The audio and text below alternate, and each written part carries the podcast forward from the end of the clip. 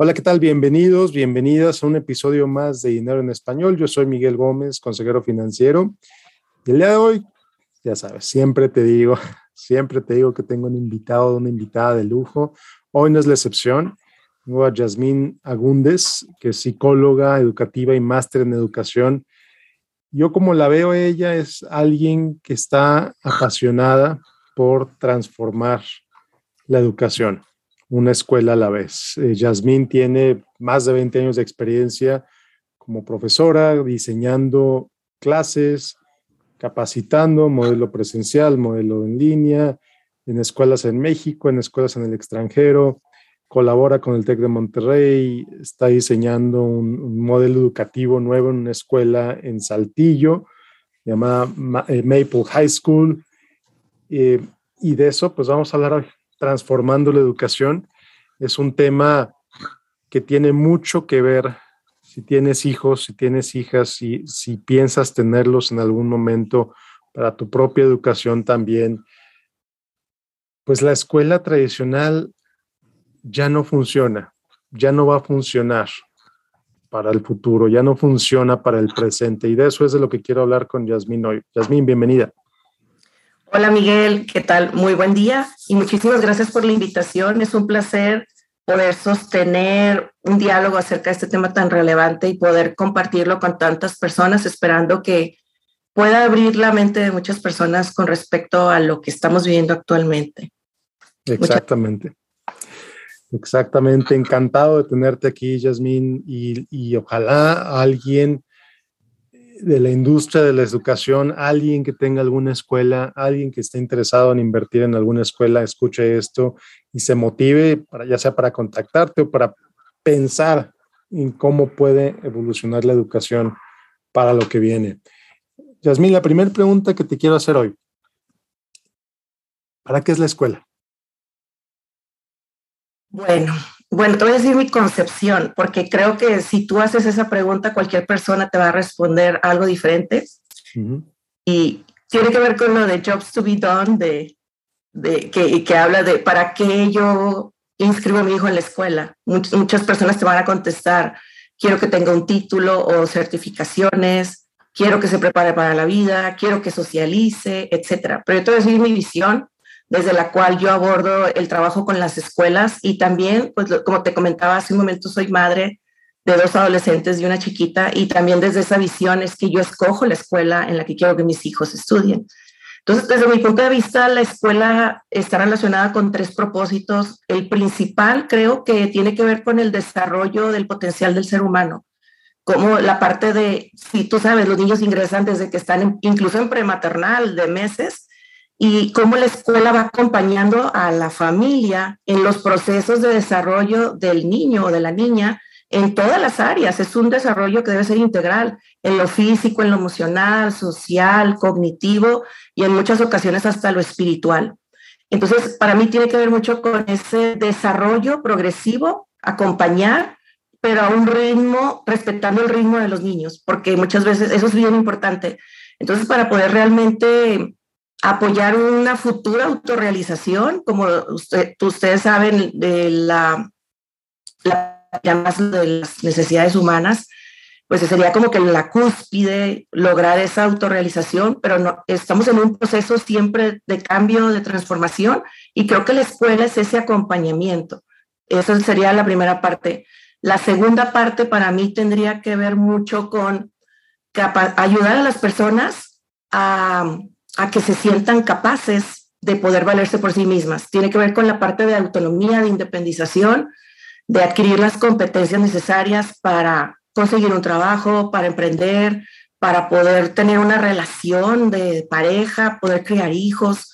Entonces, esa parte de la dignificación del ser humano y, tiene que ver con que podamos apoyarle en esa inserción a la sociedad efectiva para que pueda ser un individuo que se vaya a desarrollar en, este, en cualquier ambiente.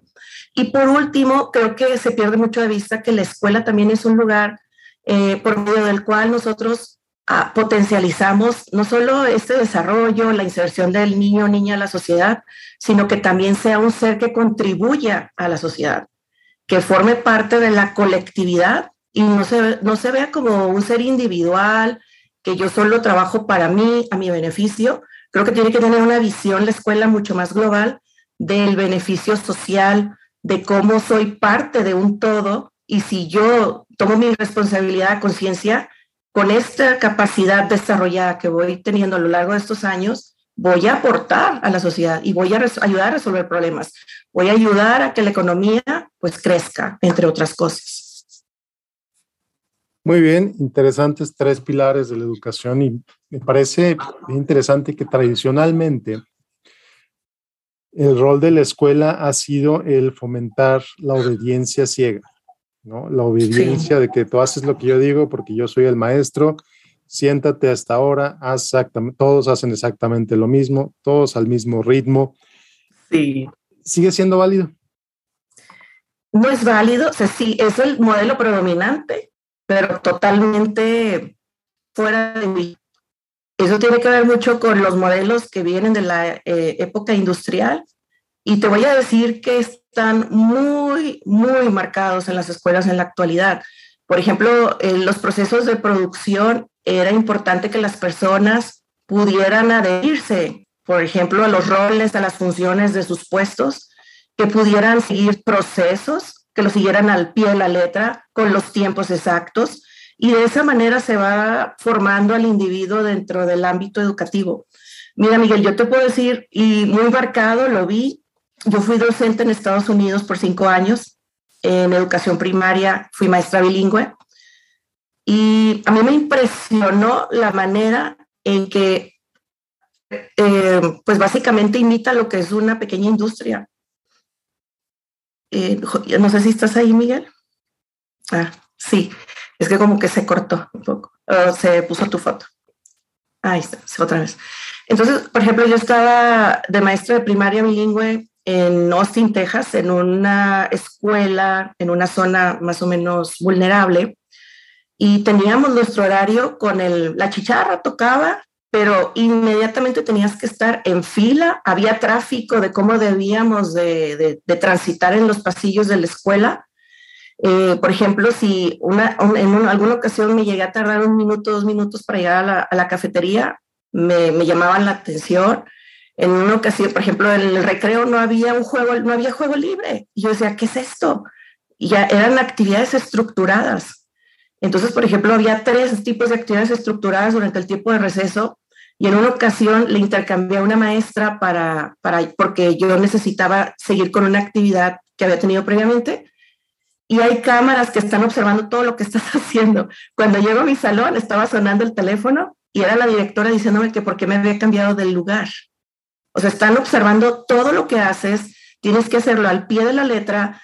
Es una, es una educación muy cuadrada y lo veo también en México y en otras escuelas donde he tenido oportunidad de trabajar, pero donde lo vi más marcadamente fue en Estados Unidos en primaria y yo me aterraba porque yo vivía ahí y decía, yo no quiero que mis hijos vengan a esta escuela, porque yo me imaginaba, Miguel, ¿para qué formación es, es o sea, qué tipo de rol a futuro va, lleva esta formación?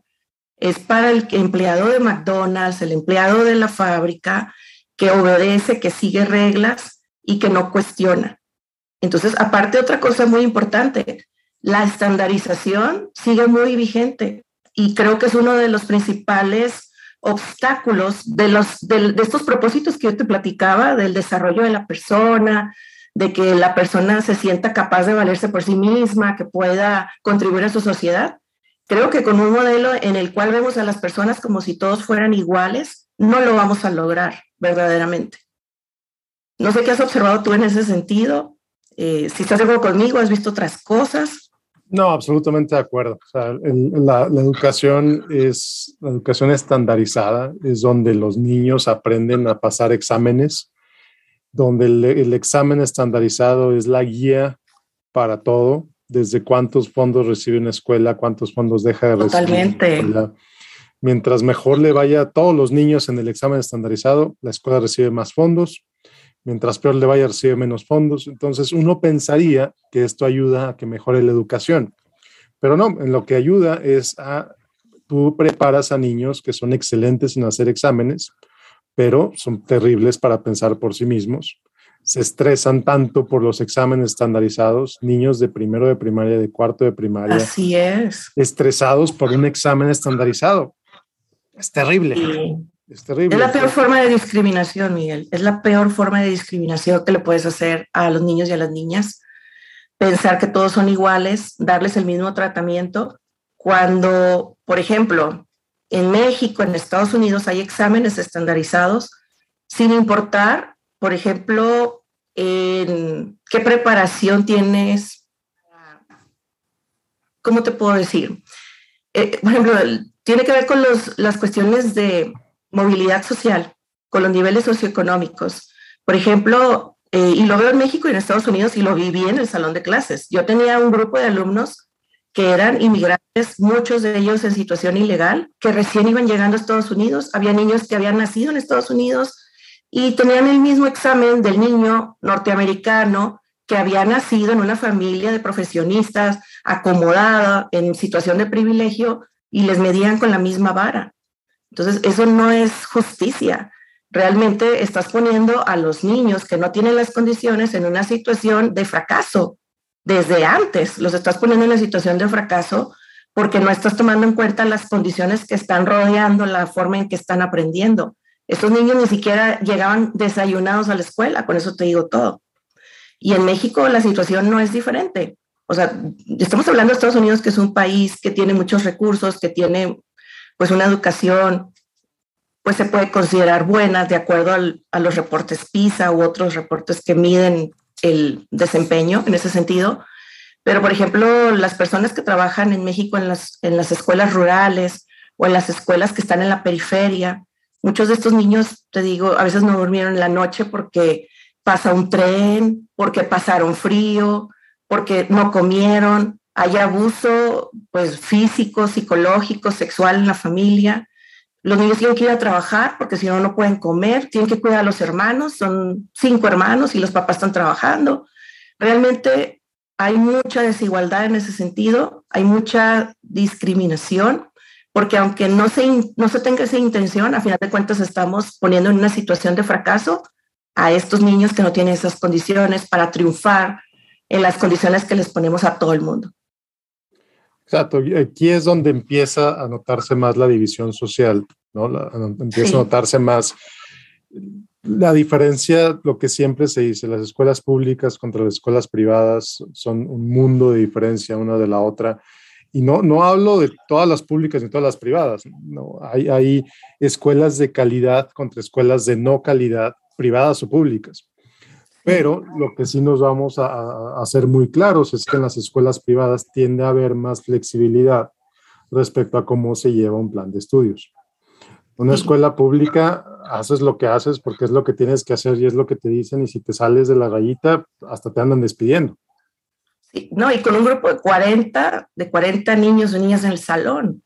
Y que en ocasiones, por ejemplo, hablas tú mucho de la, por ejemplo, en las escuelas, sobre las TICs y cómo integrar la tecnología y a duras penas tienen internet o computadoras o ya fueron vandalizados y les robaron los recursos con los que contaban.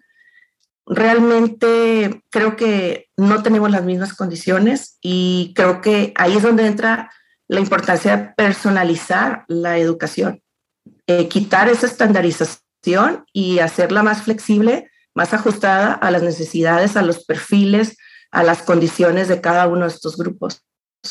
Sí, y aparte, ¿qué es lo que estamos buscando lograr con los niños? ¿no? Eh, lo vimos con la pandemia. Este, la solución de muchos distritos escolares fue darle tablets a todos. Lo vi aquí en El Paso. Así. Ah, este, el, uh, distrito escolar del Paso estaban muy orgullosos porque todos los niños les dieron tablets, a todos los niños que los pidieron. Eh, y ahora, ¿qué, ¿y qué tienes? Niños esclavizados por la tablet que no pueden hacer nada más que estar en la tablet.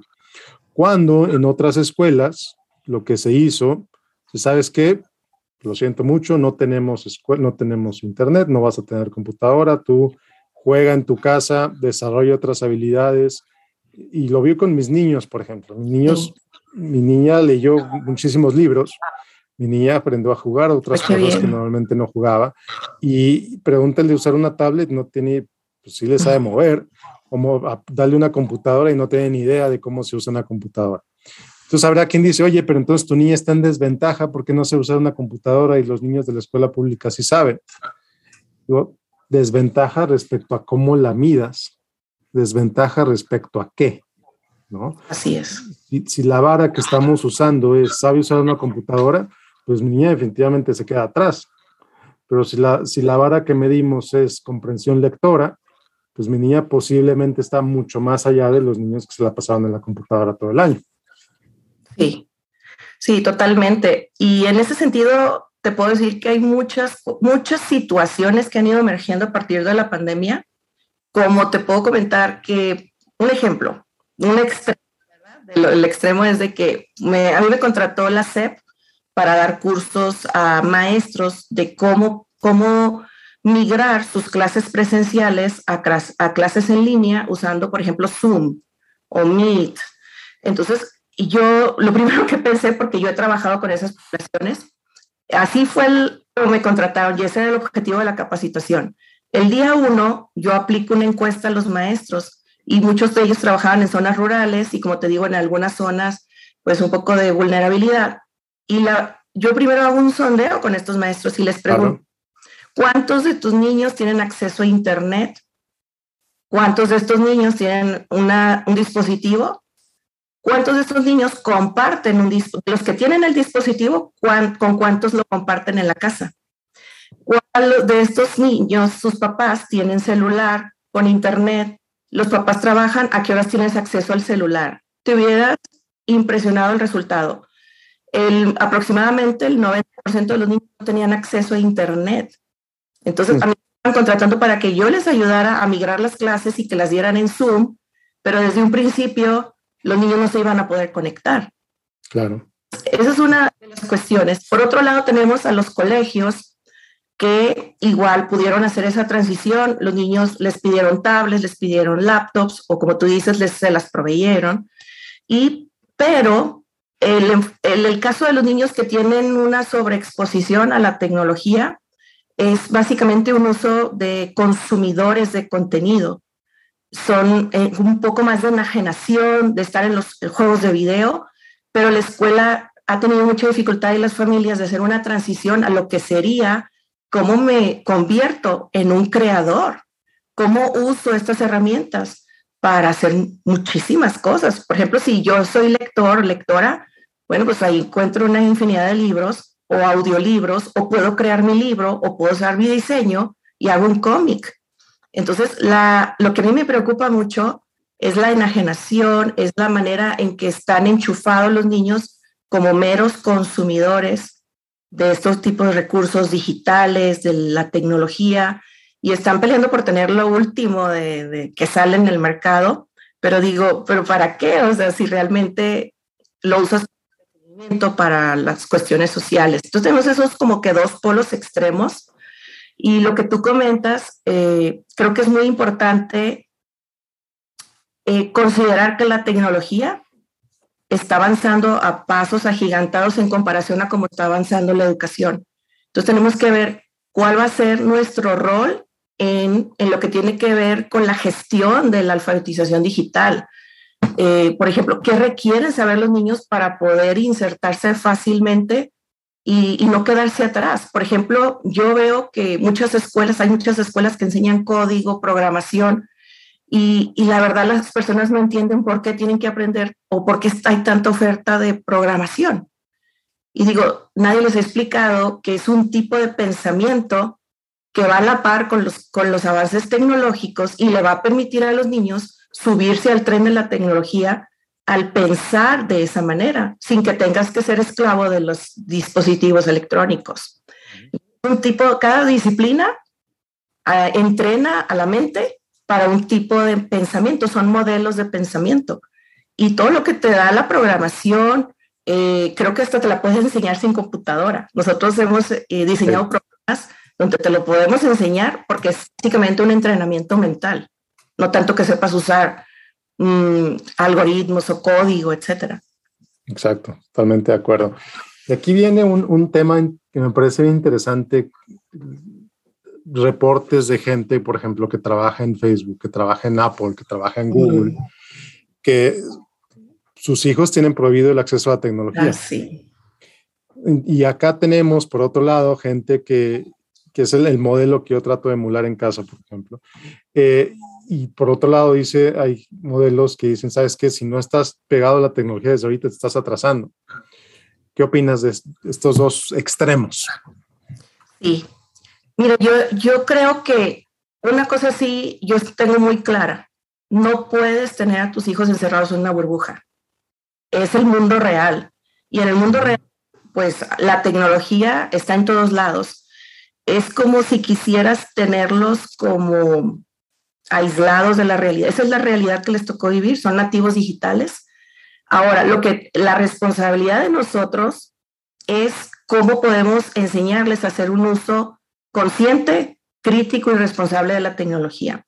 Yo la verdad tengo mucha preocupación porque siento que no nos ha caído el 20 de esto que te acabo de decir. ¿Cómo, cómo, cómo pueden hacer un uso de la tecnología a través del pensamiento crítico? Si tú formas pensadores críticos, van a decir, oye, se van a poner a ver todo lo que, por ejemplo, dice, estamos hablando del celular, hablando de, manzanas o lo que tú quieras, y de repente ya en Facebook me empiezan a, aparecer las manzanas o las fresas de lo que estuvimos hablando, y empiezas a hacer conexiones, y dices tú, ¿por qué está pasando eso? Entonces, cuando alguien tiene un pensamiento crítico, empieza a atar caos y empieza a decir, ¿por qué me está mostrando esto? Es muy inusual. Y empiezas a indagar, empiezas a investigar y te das cuenta que al final eh, pues del camino lo que las empresas buscan pues es mantenerte enchufado, mantener tu atención lo más, que lo más posible, porque esa es la moneda de cambio.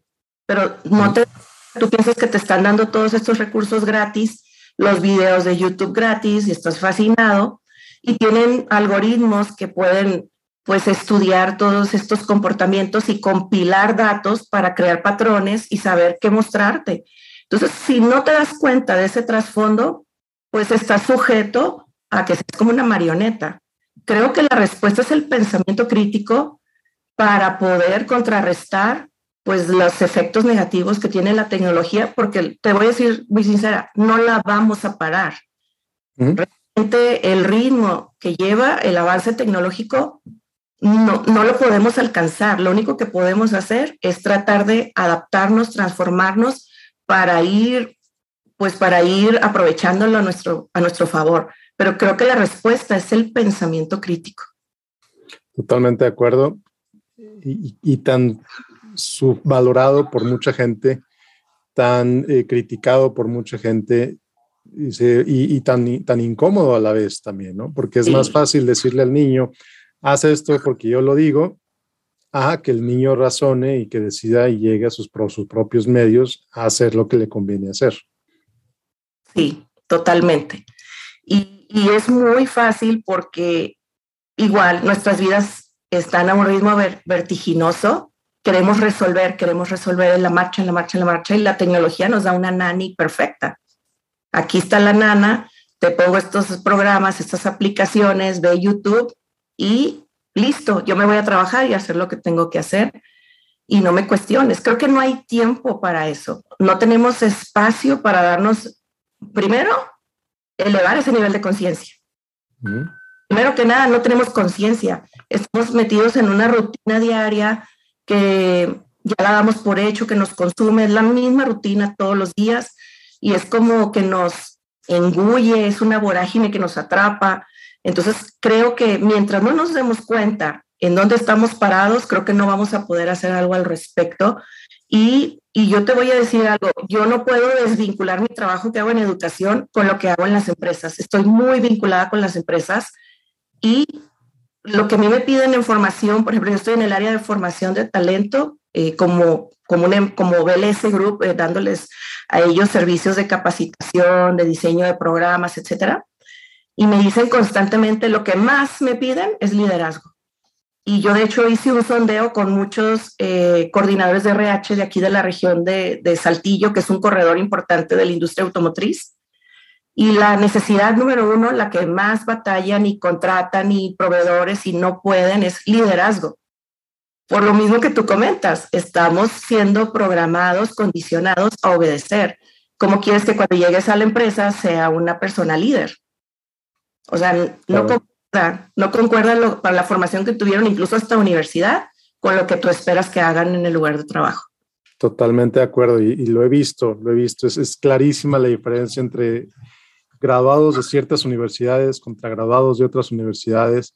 Unos llegan esperando que les digas qué hacer, que les des la, la, lista de cosas. Hoy tienes que hacer esto, esto, esto y esto.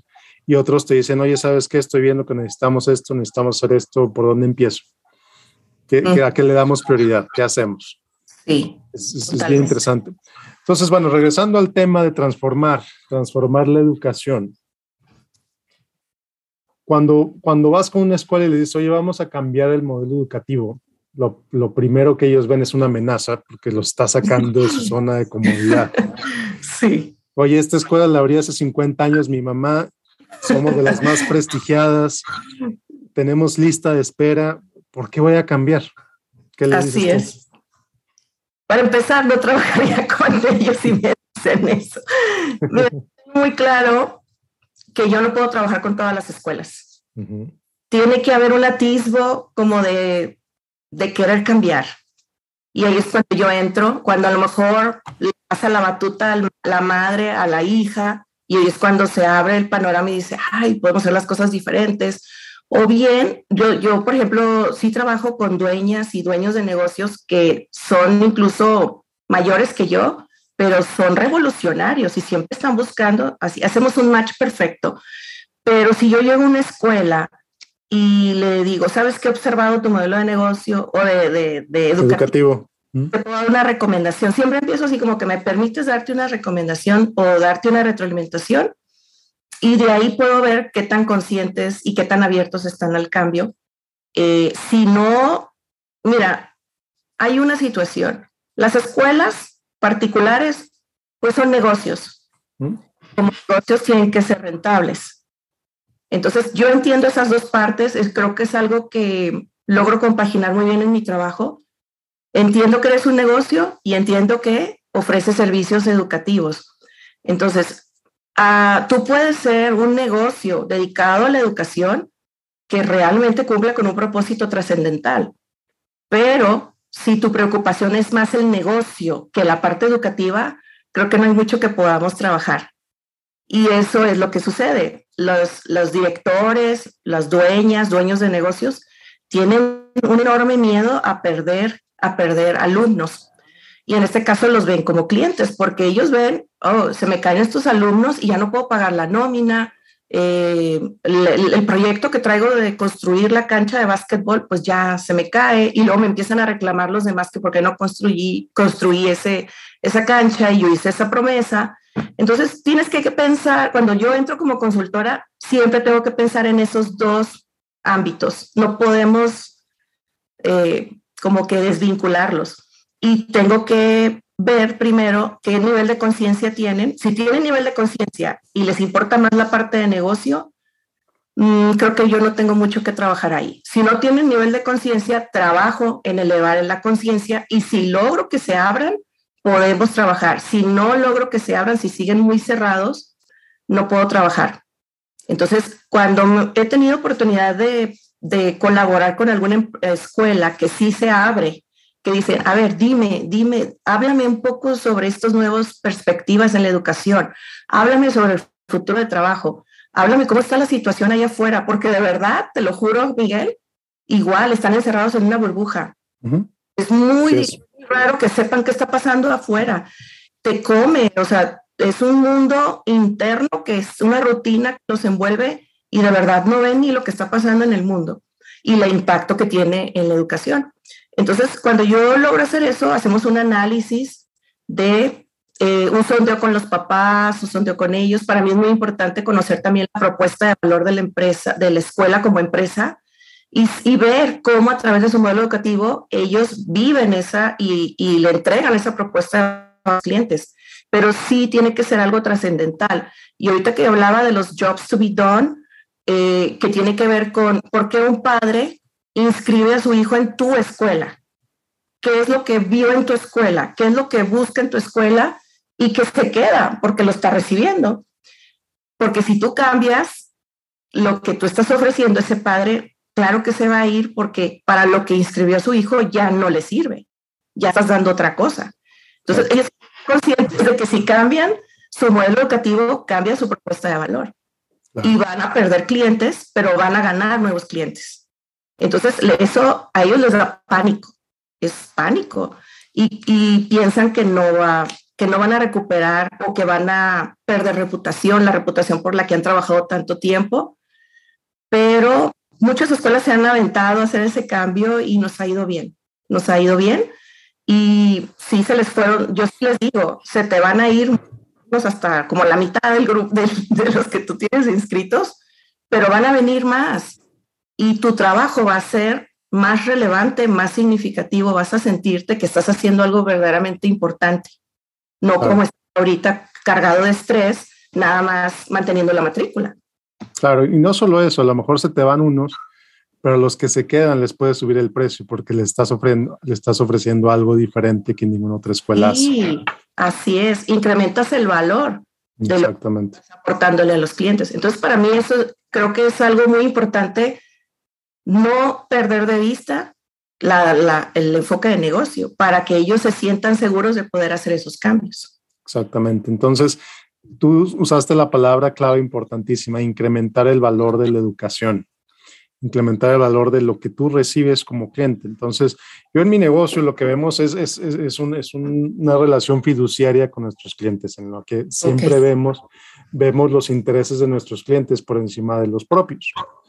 Entonces, cuando, imagínate que eso se traslade a una escuela que vea por los intereses de sus, de sus clientes, de sus alumnos, de los papás de sus alumnos, oye, es el mejor interés de ustedes que tú estés educado para el mundo actual.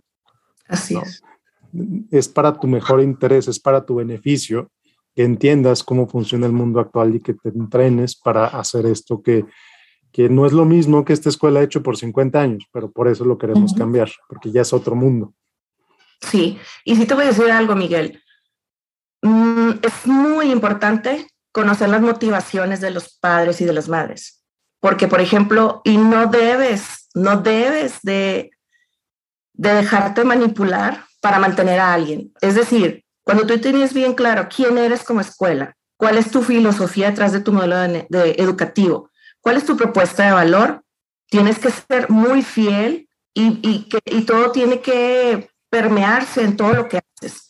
Entonces, si, si un papá, yo sí te voy a ser muy sincera, hay, ¿qué quiero de esa escuela? Quiero incrementar el capital relacional de mi hijo. ¿Por qué? Porque hay personas de alto perfil. Pero en otra escuela no lo voy a obtener, por eso lo tengo en esa escuela, que a lo mejor mi hijo está sufriendo, pero va a salir con muy buenos contactos y le estoy cimentando un futuro. Entonces, muchas veces pensamos que ellos quieren que la mejor educación, que quieren, claro que la quieren, pero quieren otras cosas. Entonces hay que entender muy bien las motivaciones de los padres y de las madres. En muchas ocasiones ellos quieren una formación espiritual. A lo mejor es por eso están en esa escuela y a lo mejor el modelo educativo no da el ancho, pero la parte espiritual va de acuerdo con los valores de la familia y se sienten a gusto en esa escuela.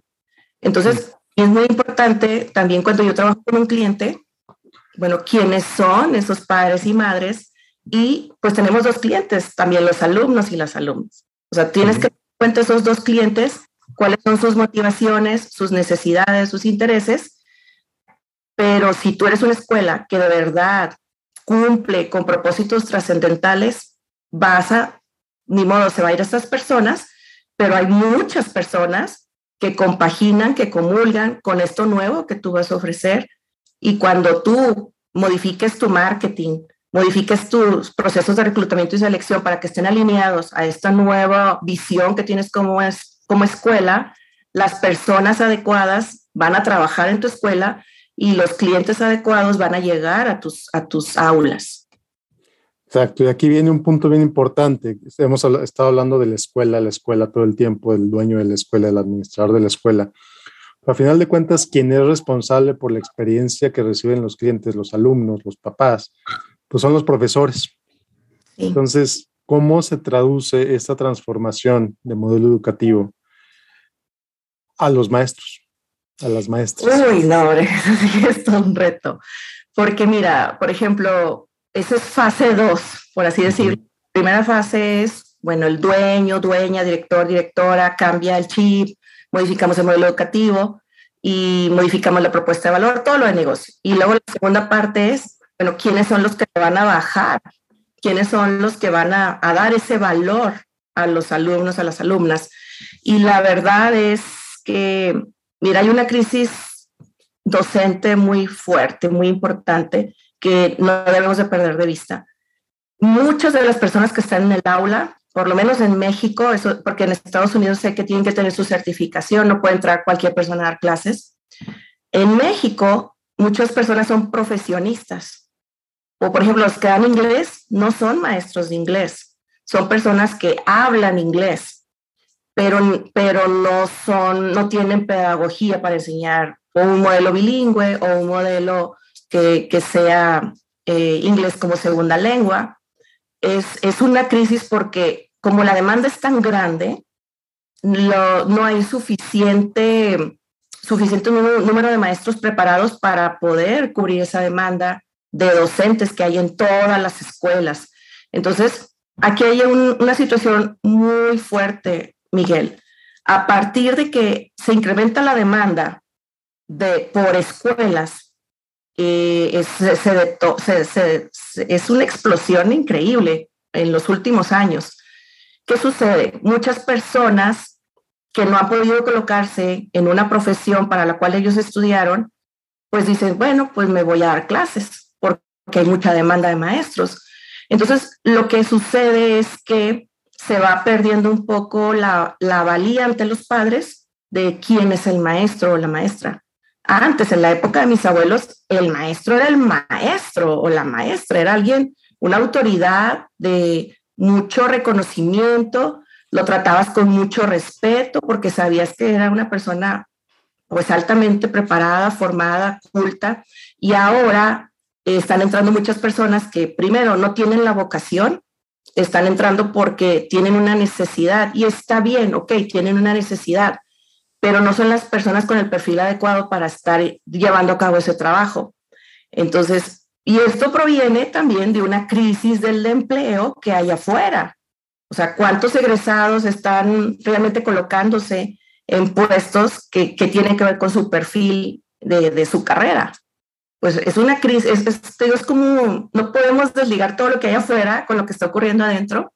Entonces, algo que yo veo muy fuerte es que no tienen la preparación, no tienen la vocación. Algunos, un porcentaje pequeño, dicen, wow, me encantó dar clases, me encontré lo que yo quería y se convierten verdaderamente en un docente y se preparan y, estudian maestrías en educación, pero es un porcentaje pequeño. Entonces, ¿cómo cambias el chip, el mindset de un grueso de docentes? No tienen vocación, que no tienen interés por prepararse porque están por mientras encuentran algo mejor. Es un problema muy grande y lo veo igual en las escuelas que se autodenominan bilingües, muchas personas sin la preparación para enseñar el idioma o cualquier otro idioma.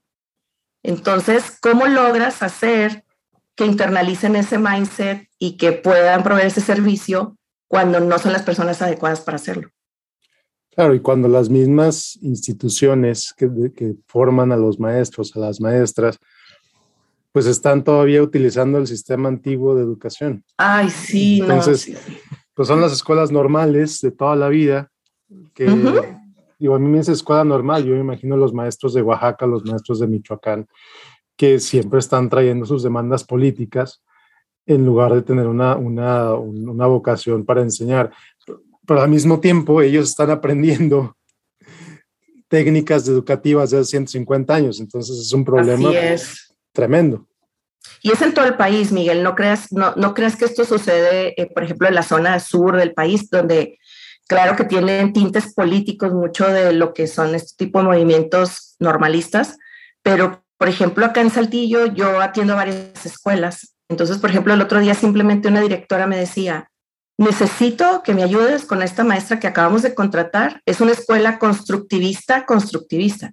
Y me dice, está dando ella es normalista, la maestra que acabamos de contratar, va totalmente contrario a lo que nosotros queremos hacer en nuestra escuela y los papás ya se empezaban a quejar, y los niños. Y, la verdad que eso es otro problema. O sea, la educación en la normal tampoco ha tenido una renovación con relación a, lo, a los nuevos enfoques en pedagogía. Se sigue formando personas con esa mentalidad tradicional y quieren trabajar. En algunas escuelas van a entrar como si nada, pero en otras escuelas más progresistas se van a dar de topes. Si no pueden cambiar, se van a, van a terminar saliéndose o los van a despedir y se van a ir a, a una escuela tradicional. Exactamente. Entonces es otra vez como el huevo y la gallina, ¿no?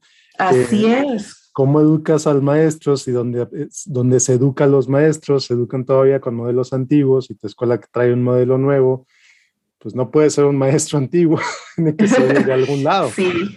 Oye, otra cosa importante, Miguel.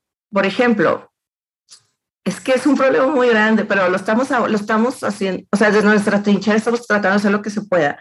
Pero, por decir, uno de los, de los programas que más se ha estado trabajando en muchas escuelas son los de lectoescritura o el programa de lectura y, que, y es un área donde yo me he metido muchísimo a entender por qué o incluso por qué tantos años de lectura y no formamos lectores. Entonces digo, yo desde el principio necesitaría que los maestros fueran lectores. Entonces, para algo que yo me he dado cuenta a lo largo, yo como docente y apoyando a tantas escuelas y a tantos docentes, esto te lo puedo decir con toda certeza. Tú enseñas desde tu ser, de quién eres, Exacto. desde tu formación. Si tú eres lector, vas a poder formar lectores. Si tú eres una persona crítica, vas a poder formar pensadores críticos. Si no eres persona, persona con pensamiento crítico, no lo vas a poder lograr. Entonces, yo necesitaría que los maestros fueran antes que preparar, o sea, que fueran lo que tienen que ser para poder realmente formar al alumno en lo que nosotros esperamos dentro del modelo educativo. Entonces, desde ahí, por eso te digo, tiene implicaciones en lo que es el reclutamiento y la selección, porque tú tienes que contratar personas que ya son o que tienen indicios de que quieren ser y no, no, no tratar de transformar a alguien que no lo es y, o, o cambiarle los valores. Eso no se puede. Exacto, totalmente de acuerdo. Entonces, pues está cambiando el rol de la escuela, está cambiando el rol de los profesores. Tú estás, tu trinchera es una escuela a la vez. Eh, y ya tienes historias de éxito, ya tienes casos de éxito y fue por eso que te invité a platicar hoy las historias que he visto sobre la escuela esta de Saltillo, Maple High School. Platícame un poquito. E, empieza con la relación con los directivos, se traducen los maestros, se traducen los alumnos, pero platícame qué, qué están haciendo ahí. Sí, mira, fíjate que yo, de hecho, yo conocí a los dueños porque inscribí a mis hijos ahí. Mm. Tengo un hijo eh, que, tiene síndrome de Asperger. Entonces, cuando salió de Kinder, yo decía, ¿dónde, ¿dónde podré inscribirlo? Pero yo llegué a Saltillo y no conocía, yo, yo soy de los Mochis, Sinaloa, no conocía mucho la oferta educativa. Entonces empecé a indagar, indagar, indagar, indagar, y tenía unas dos o tres opciones, fui a visitar las escuelas, y esta fue la, la escuela que a mí realmente me llenó el ojo. Yo dije, aquí, esta es la escuela para mi hijo. Es lo que te decía, para que el papá busca la escuela, ¿verdad? Entonces yo buscaba una escuela que pudiera realmente, donde mi hijo pudiera encontrar un, un contexto seguro para aprender y donde realmente le pudieran dar la, a, apoyarme a darle la atención que él requería.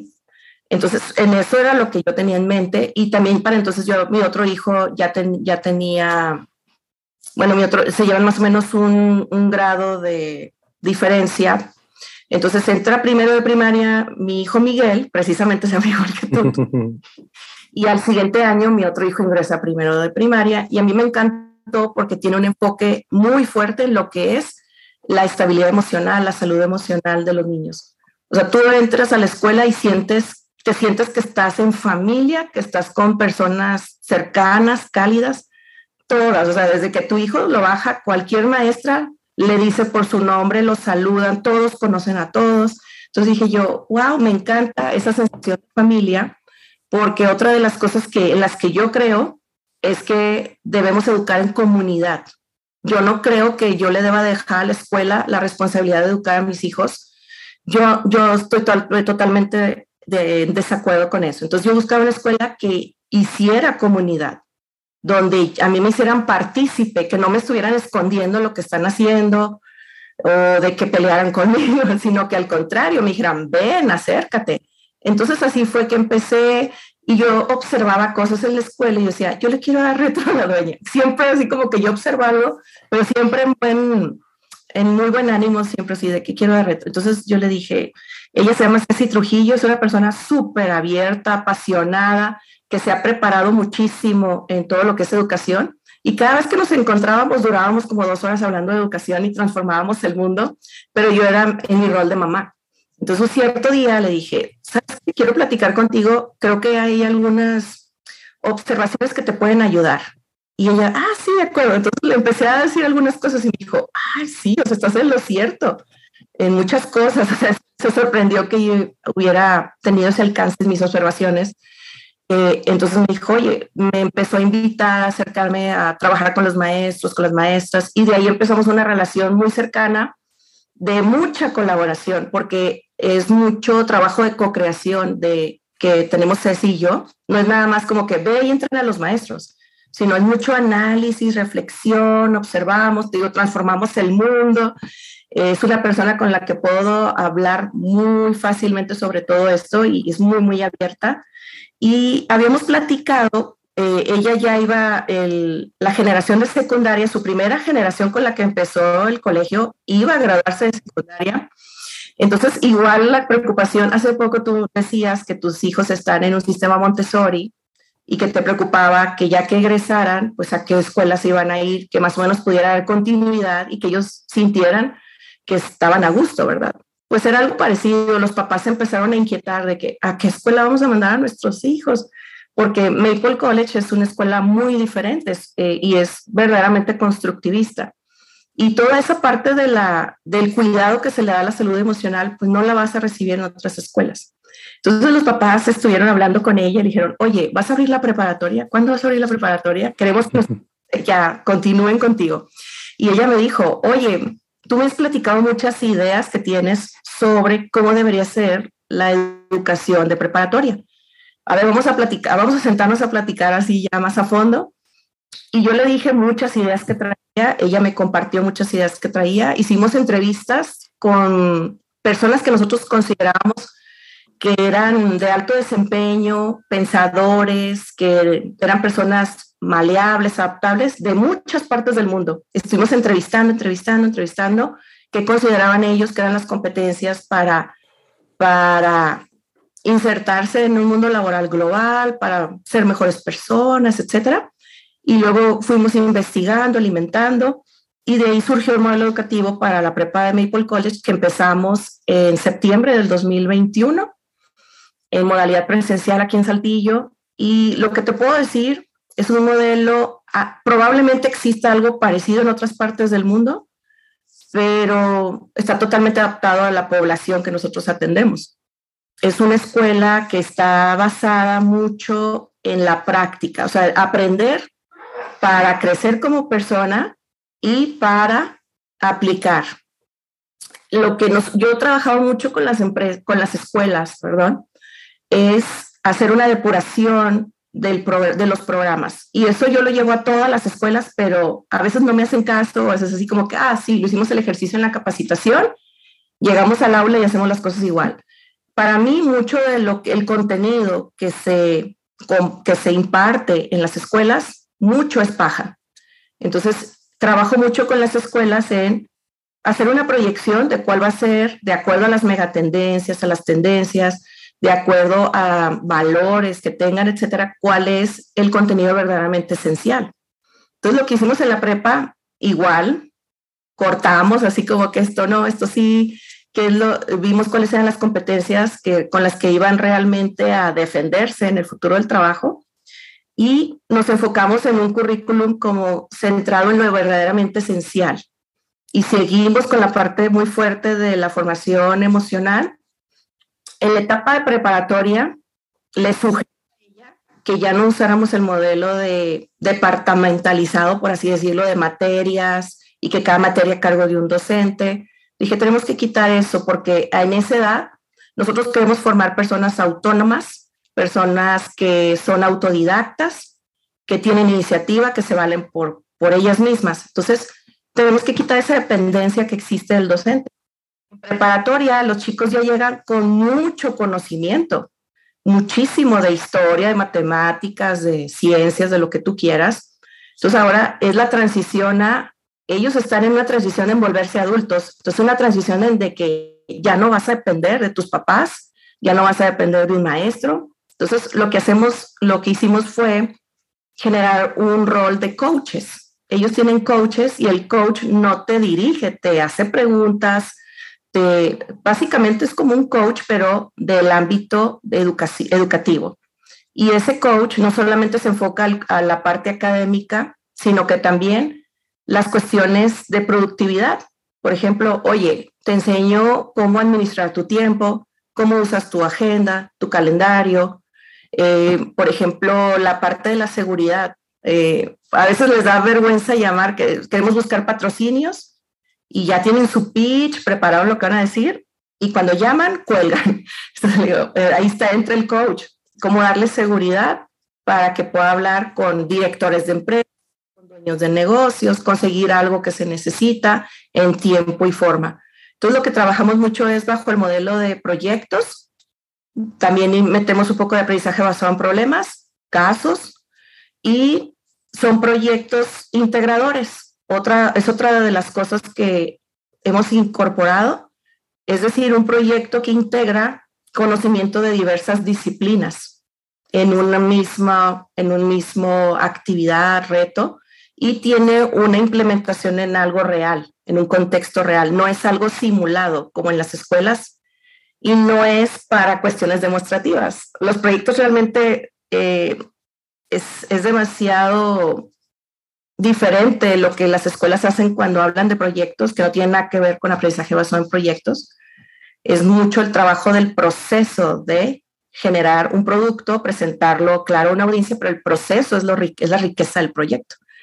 Y pues eh, trabajamos muy de cerca con, nosotros les llamamos aliados de aprendizaje o agentes de aprendizaje, que son las, el, el ámbito empresarial, asociaciones, pues todo lo que tiene que ver el ámbito civil, los papás y, y pues otros docentes, también incorporamos docentes, porque también en algún momento del proyecto se les llega a atorar algo, decir, yo ya no sé esto de estadística.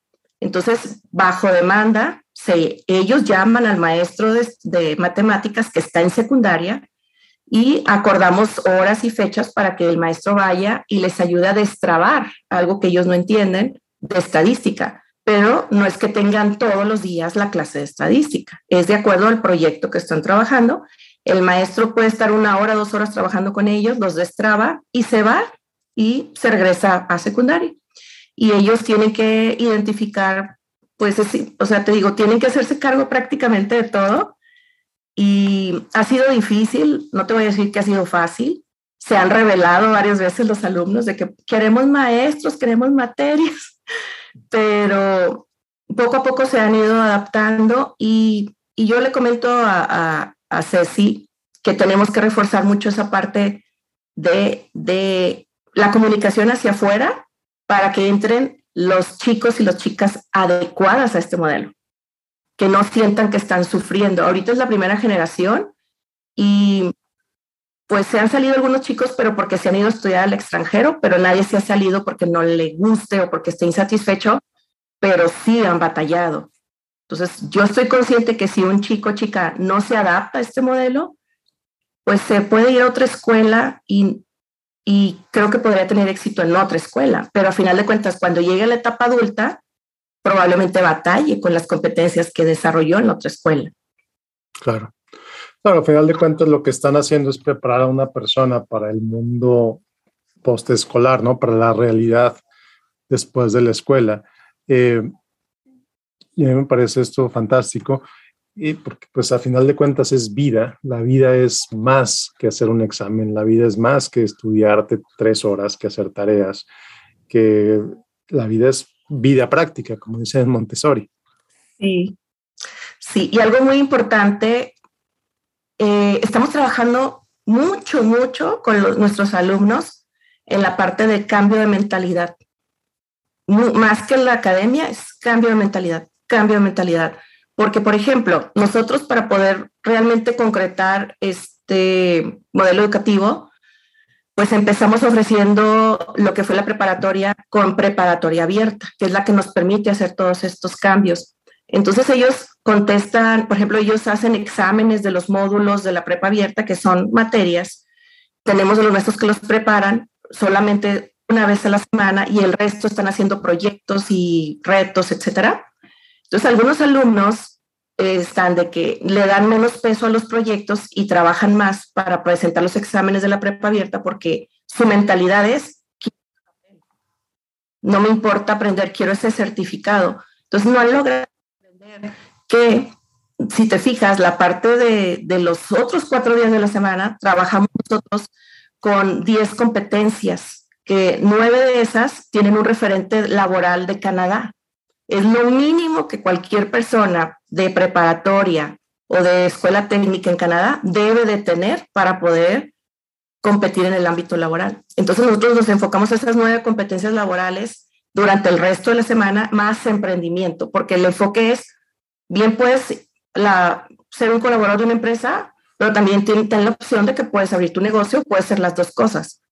Entonces, esa de las 10 competencias que te digo, eh, a final de cuentas, tiene un modelo nuevo de lo que viene la certificación de lo que tú puedes hacer.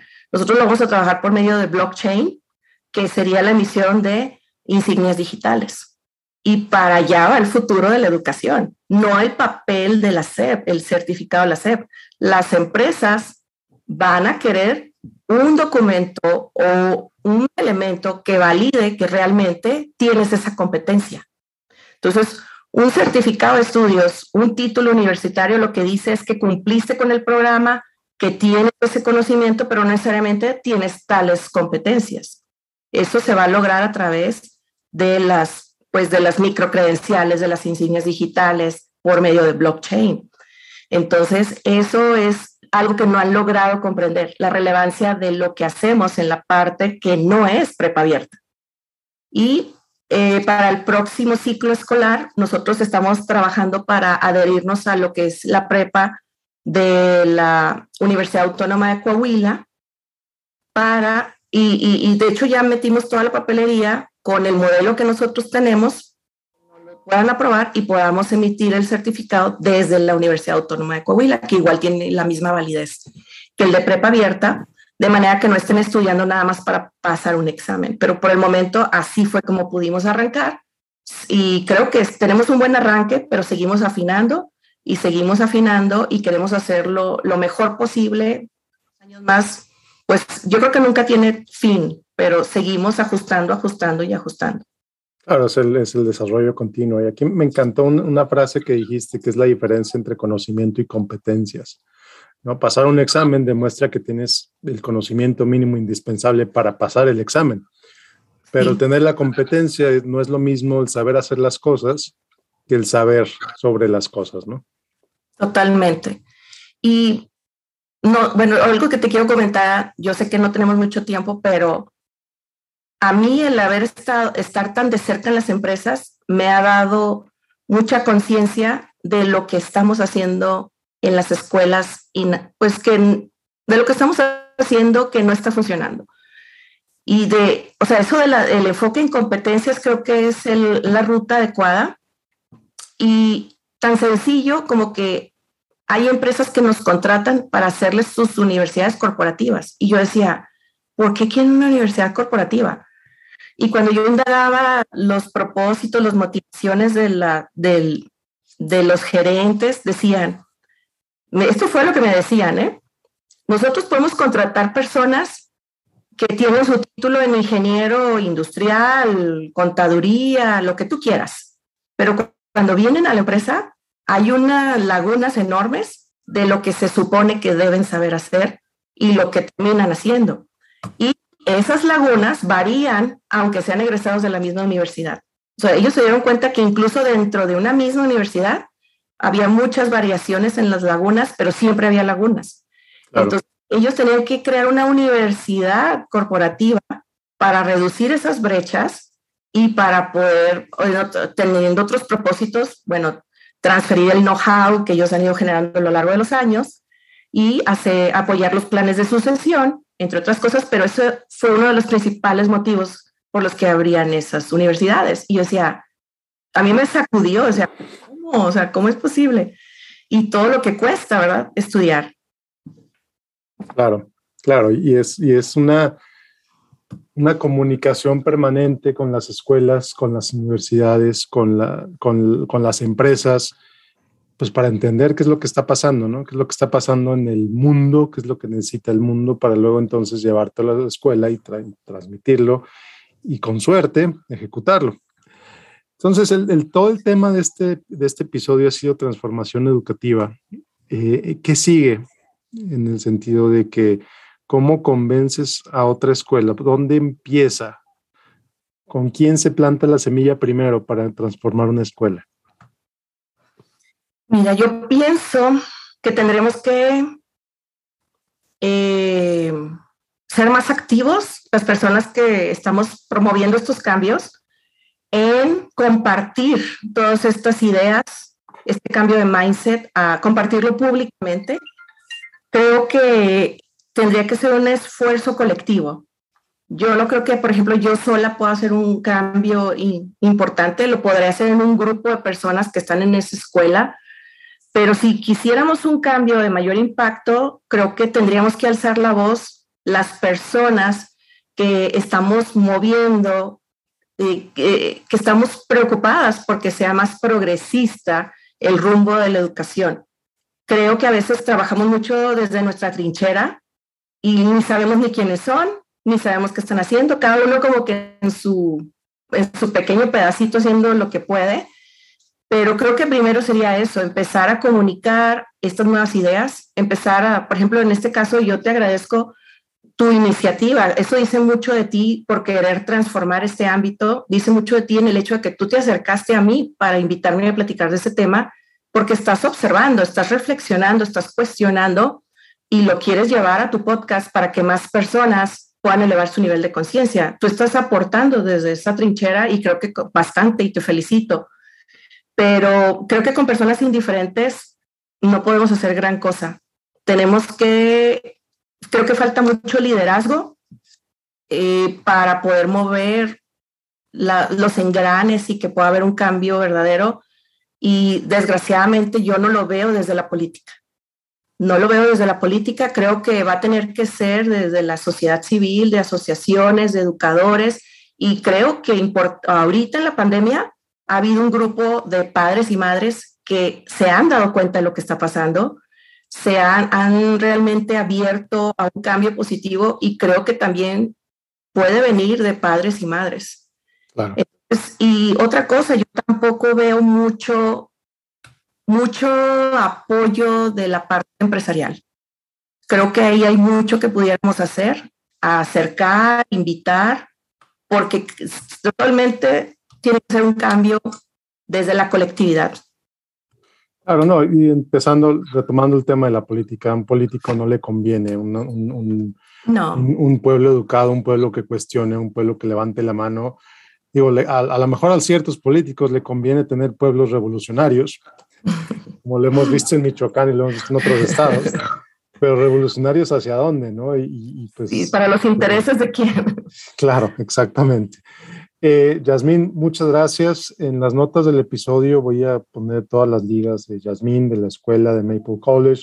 Voy a poner también una liga a, lo que me puso es a pensar primero sobre este tema de la transformación de la educación, que es un, manifiesto que puso Seth Godin en 2012, lo publicó hace 10 años, que se llama Stop Stealing Dreams, dejan de robar sueños. Y, es, y ahí Seth Godin habla sobre el, por qué la educación necesita transformarse y hacia dónde necesita transformarse. Y curiosamente tiene mucho que ver con lo que me, platicaste hoy. Te iba a preguntar al, principio del episodio si lo habías oído, si lo conoces. Este no, sí conozco a Seth Godin y de hecho estaba viendo un video de él, pero de otra cosa, que está en estrategia de marketing de Nike, pero no, no lo había escuchado hablar de educación Sí. Sí, hace 10 años publicó este, este manifiesto, es un PDF de 35 mil palabras. Lo hizo también TED Talk, donde puso los principales temas. Y desde entonces, pues me sembró esa semillita y pues me da mucho gusto conseguir contigo.